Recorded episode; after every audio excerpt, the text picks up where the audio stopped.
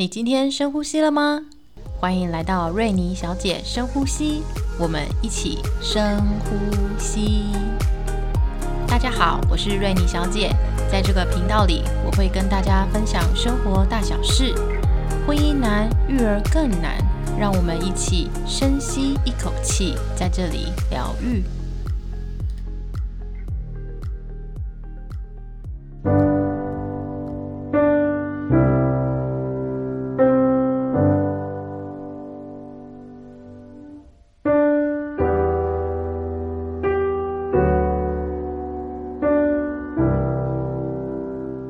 大家好，我是瑞妮小姐。今天是第八集芋头排骨。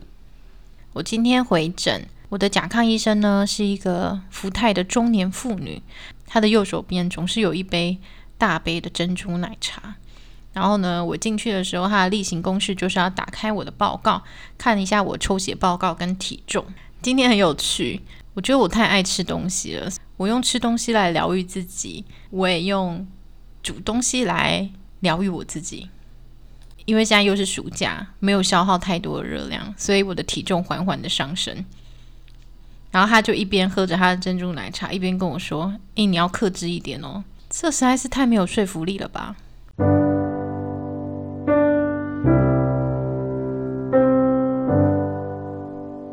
在录这一集的时候，因为台风的逼近，所以台湾正在下雨。下雨的时候，韩国人很喜欢吃煎饼，因为他们觉得在煎煎饼的声音跟下雨的声音很像。每当下雨的时候，我就会煮地瓜粥，然后配上很多的菜。我们家两大两小，其实我们家小朋友战斗力很低，但因为我先生他不太吃淀粉，所以我就会煮个三菜一汤。但下雨天的时候，我会煮到四个菜或是五个菜，我可能就会煮两个主菜，譬如说炒个猪肉或牛肉，然后会有一个海鲜，可能是烤鱼啊、花枝或者是虾子，然后会再煮一个蔬菜。夏天的时候，我可能就会炒龙须菜；冬天的时候，我可能就会炒个菠菜。那烫地瓜叶大概一年四季都会有，其他的大概就是红烧豆腐啊。酱油炒蛋，每道菜的分量都不多，但是我会煮很多种样式。中间有一锅地瓜粥，然后旁边有配菜，我觉得是一种很舒服的感觉。特别在下雨天，我觉得非常的温暖。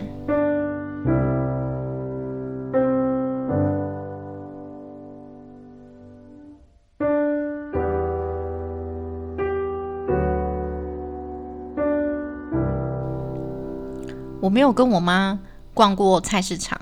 我们家以前是一个小聚落，所以早上的时候会有餐车来卖早餐。靠近中午的时候会有菜车，会有两三台菜车会来我们这边兜售菜。不晓得大家有没有看过菜车？它是一个蛮大的货车，然后它有两层，上面那一层就会放一些比较轻的东西，譬如说豆皮、豆包那种塑料或干料。那下面那一层就有放很多蔬菜，还有一些蛤蜊啊、豆腐，也有一些菜贩，他们会批一些水果来卖。总之，我妈大部分的东西都会在那个菜车解决。那个菜车非常有趣，我到现在还印象很深刻。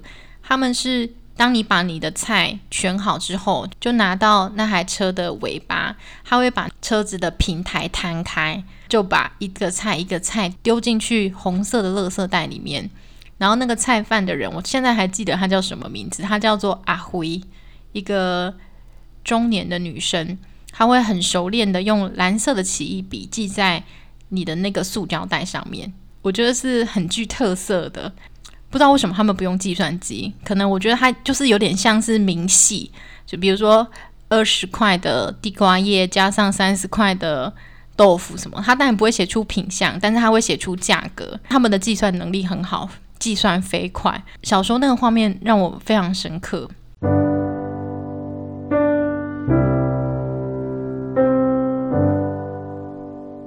比起超市，我更喜欢在菜市场买东西，因为可以吃多少就买多少。它都是裸卖的，番茄啊、四季豆或者是秋葵，它会装在一个篮子里面，你要吃多少你就装多少。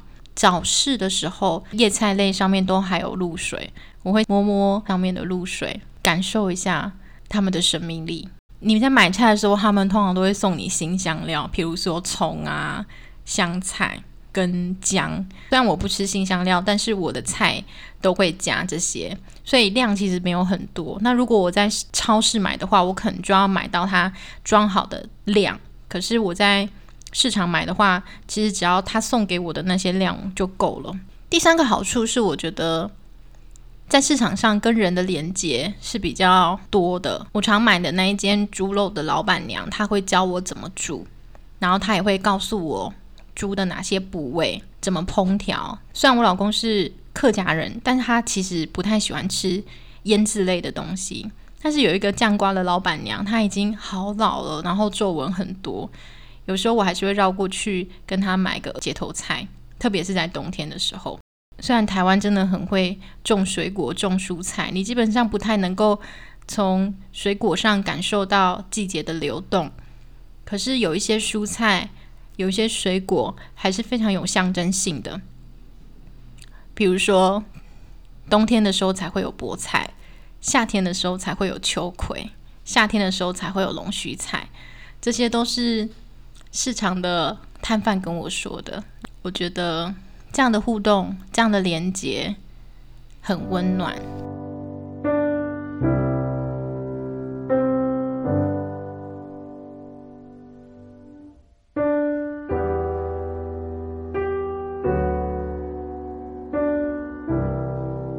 我妈妈并不是很会煮饭的人，她会煮那种大杂烩的粥。如果家里有瘦肉，他就会把昨天没有吃完的高丽菜丢到粥里面去，然后再加肉，然后就变成了高丽菜粥。然后如果有豆子的话，他就会煮豆子粥。总之看起来就是脏脏黑黑的。我发现我长大后。我可能是用那种明亮的地瓜粥，就是那种白色的粥，然后点缀着黄黄的地瓜，来抵抗这种至黑至暗的童年。下雨天吃粥，很像是我的一种仪式，一种反转或者是校正的仪式。我同时也用这种方式来寻找家的感觉，或者是寻找一部分的自己。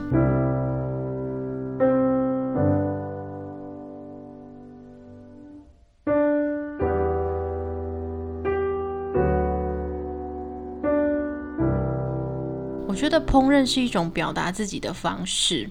我老公住在日本的姨婆，他就送我们一个电锅，当做是入宅的礼物。然后那个日本电锅呢，有十种功能：煮杂粮的米啊，煮白米啊，然后煮糙米啊，反正就是有十种功能。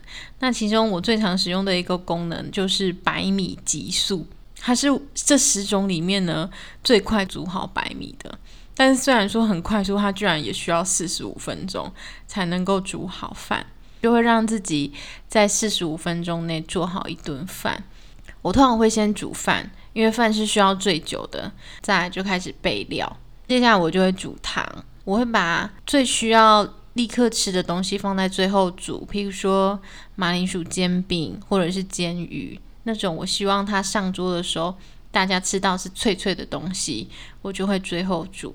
我觉得我煮的菜就跟我本人一样赏心悦目。好，这样讲好像有点太自大了。好，应该说我煮的菜其实就是不复杂、干净，然后是比较有效率的。所以我比较不会煮那种很复杂的那种大菜。我最复杂的菜大概就是蔬菜猪肉卷了。猪肉蔬菜全是我儿子很喜欢的菜，但是我大概只有在假日的时候才会做，因为它的过程非常的繁复。然后到肉铺去买那种冷冻的火锅肉片，一定要火锅肉片哦，因为它要薄薄的才行。中间的蔬菜你可以选择各式各样的，如果你喜欢吃红萝卜，你就用红萝卜。但是我通常都会用三种蔬菜，一种是秋葵，一种是金针菇，另外一种是玉米笋。我觉得这样的搭配颜色很好看。做金针菇不用事先处理，另外的秋葵跟玉米笋都要事先烫过。你可以用梅花肉片，你也可以用五花肉片，但我习惯用的是五花肉片。然后就把五花肉片弄成适当的大小，然后卷在我们刚刚讲的那个蔬菜上面。再来就是油锅热油之后，就把刚刚我们卷好的那些蔬菜卷收口朝下，在煎的过程中，你就可以先调酱汁。那酱汁我都买 Costco 的韩式烧烤酱，或者是照烧酱也可以。那如果没有的话，你就自己调。照烧酱也很简单，就是酱油加糖加水加柴鱼片。如果你家有白芝麻，就再加白芝麻，然后把它淋在刚刚你做的那个蔬菜卷上面，然后等到酱汁收干就可以了。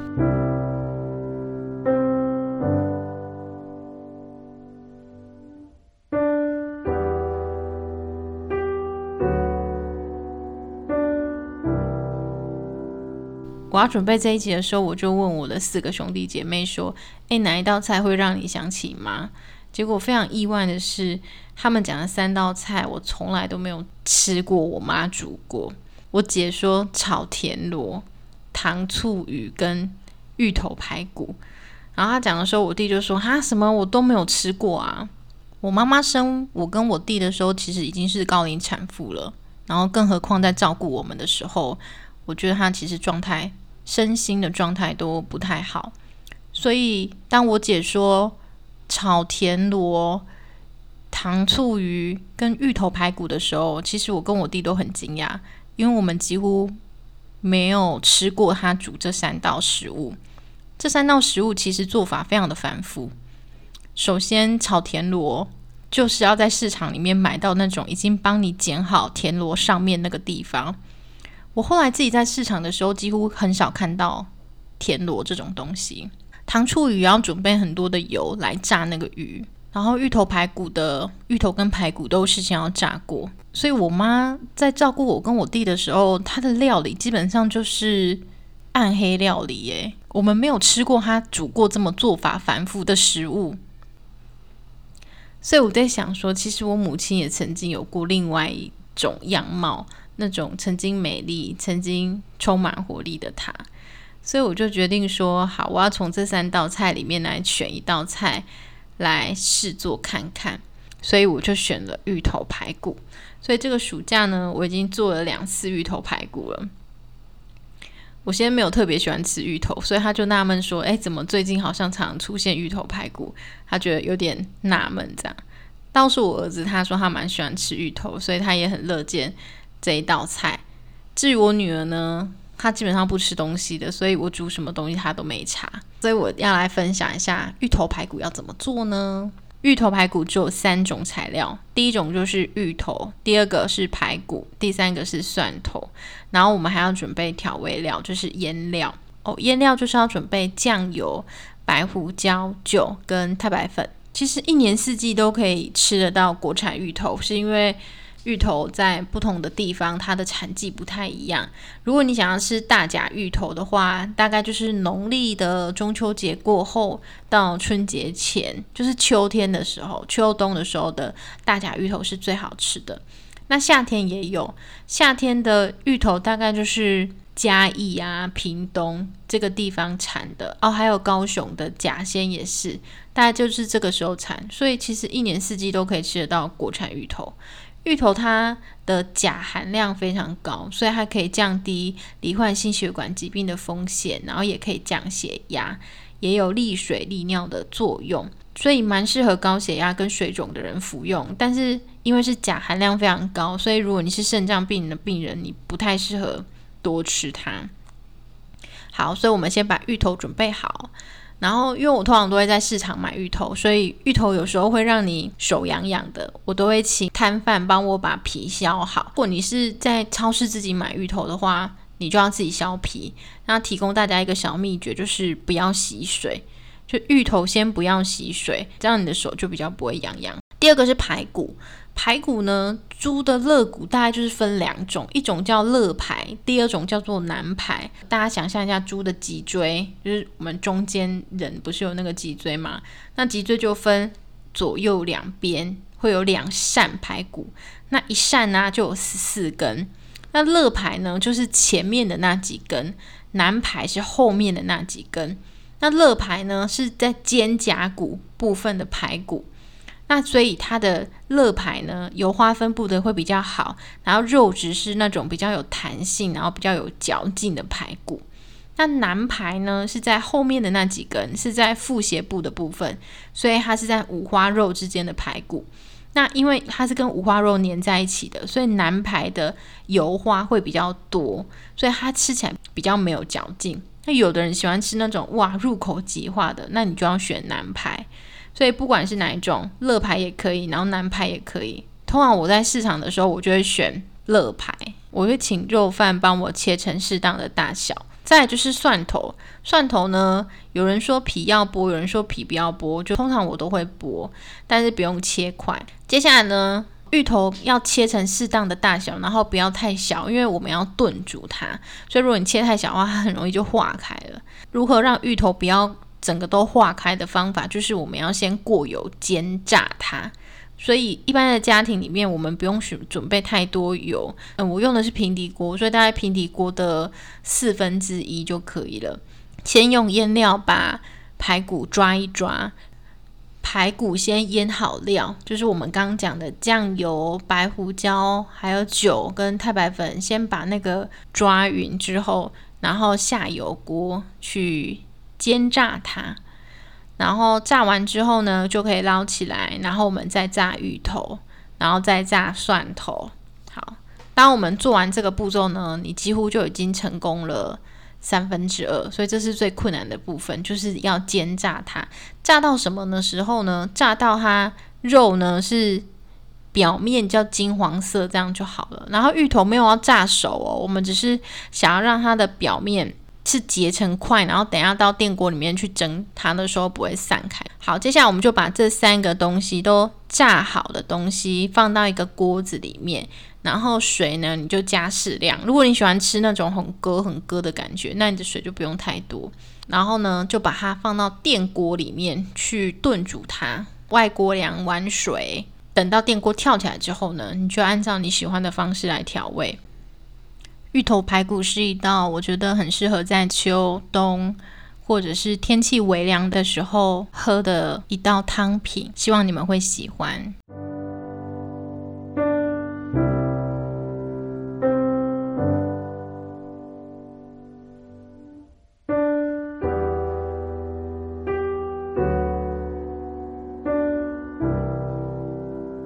公去参加一个亲密关系工作坊，leader 他就问大家说：“对于你而言，跟你的伴侣在一起，什么事情会让你觉得很幸福？”